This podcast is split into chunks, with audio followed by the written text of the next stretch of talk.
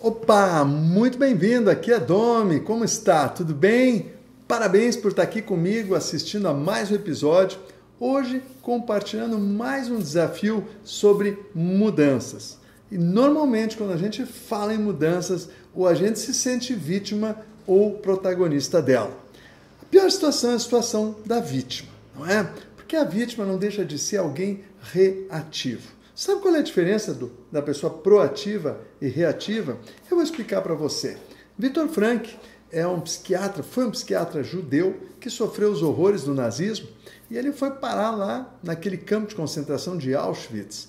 E lá, na maior miséria que ele passou, a gente não tem nem noção do que é isso, como por exemplo, ele teve que levar seus pais para os fornos para serem cremados. Imagine você levar seu próprio pai para pôr num forno para ser cremado, para ser queimado. Passando aquela miséria toda, ele descobriu que só tinha uma coisa que os nazistas não iam conseguir tirar dele: aquilo que ele pensasse, aquilo que ele racionalizasse. Não aquilo no piloto automático, não aquilo da vítima. Quando a gente se sente a vítima, né, que foi preso injustamente dos seus pais, acaba se revoltando, se revoltando com o todo e acaba perdendo a vida numa situação dessas. Essas pessoas que são reativas são exatamente as pessoas que não conseguem tomar conta do que se pensa, do que está aqui dentro. E Victor Frank, lá naquela miséria humana, ele comparou o ser humano aos outros animais. Ele diz o seguinte: você atira um osso para um cachorro, ele vai lá e busca, você atira de novo, ele vai lá e busca até cansar. A diferença para o ser humano é que se você atirar um osso para o ser humano, talvez na primeira vez ele até busque, mas na segunda ele pega o osso na mão e pensa: para aí, vou cobrar um frete para devolver, vou transformar em farinha e vou vender com valor adicionado. Esta é a diferença do ser humano para os outros animais. E você e eu, será que a gente recebe osso todos os dias? Todos os dias nos atiram osso, não é? Quer seja no trânsito, quer seja naquela proposta indecorosa de, de um negócio que você está fazendo, quer seja de alguém querendo te passar a perna.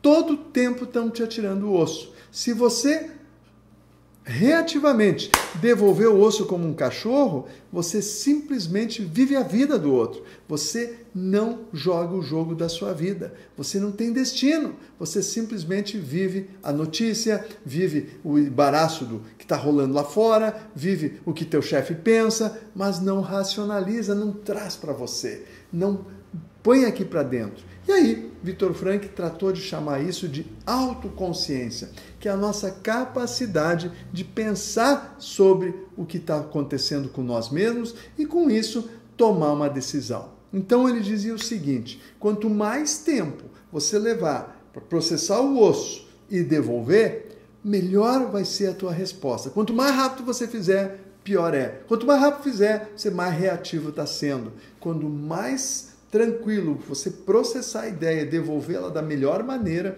mais proativo você está sendo. Então, a pessoa proativa é aquela que não reage, mas proativamente ela encontra uma solução consigo mesma e devolve algo superior, algo muito melhor. E hoje, por exemplo, nós estamos vivenciando isso, é, Uber, por exemplo, não é? Os taxistas irracionalmente, muitas cidades vão lá e reagem, não é?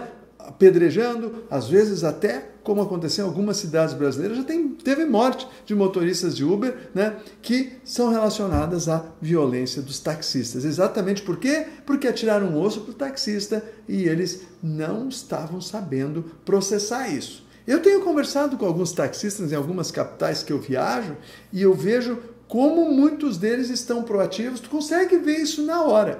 Na primeira pergunta, é que eu tem Uber na tua cidade? Tem, lá. O cara já está reativo. E tem aqueles que dizem assim: não, tem sim. E isso me fez trabalhar mais, me fez deixar meu carro mais limpo, poder oferecer uma água para o senhor. Hoje eu tenho um aplicativo no celular que eu lhe ofereço para o senhor saber qual é o roteiro que o senhor quer fazer da, da, da, da rua, que eu não, o senhor vai saber que eu não estou dando voltinhas, como era hábito dos taxistas em qualquer capital que você ia, não é? Então, fez com que os proativos estão se reinventando como táxi e vão superar. Os reativos, para esses nada serve.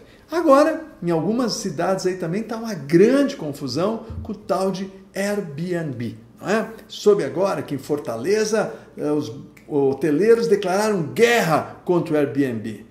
Gente, vocês querem lutar contra o inevitável. É mais ou menos como o Dr. Victor Frank querer lutar contra os nazistas. Não, né? nós precisamos é processar a informação e descobrir, para aí, eu tenho uma situação que me atiraram um osso, como é que eu vou devolver esse osso de uma forma melhor, não é? Porque não tem nenhuma comparação entre aluguel por temporada, que é o Airbnb, por exemplo, e um hotel.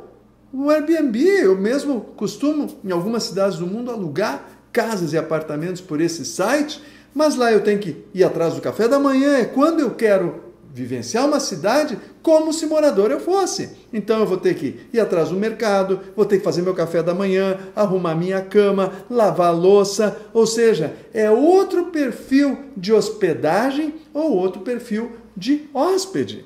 O hotel, o que é com hotel? Várias vezes que eu vou para tal cidade, ah, vou no hotel, vai ter café da manhã na minha mesa, se eu quiser posso ligar e ainda pagar uma extra lá e ir até na cama, não é? Eu tenho toda a infra de arrumar o quarto, de trocar as toalhas, tudo aquilo que o aluguel, aluguel por temporada não tem. Então, se eu sou um hoteleiro, o que, que adianta declarar guerra para esse site ou para qualquer operação que envolva aluguel por temporada? De forma alguma. Eu preciso é mostrar quais são os meus diferenciais, aprimorar eles e não querer reserva de mercado. Não querer que só o meu hotel é que pode hospedar pessoas. As casas dos outros não podem, não é? Então, essa mentalidade que é desse tamanho tem muito a ver com a cultura brasileira, que desde o tempo lá dos portugueses a gente ia sempre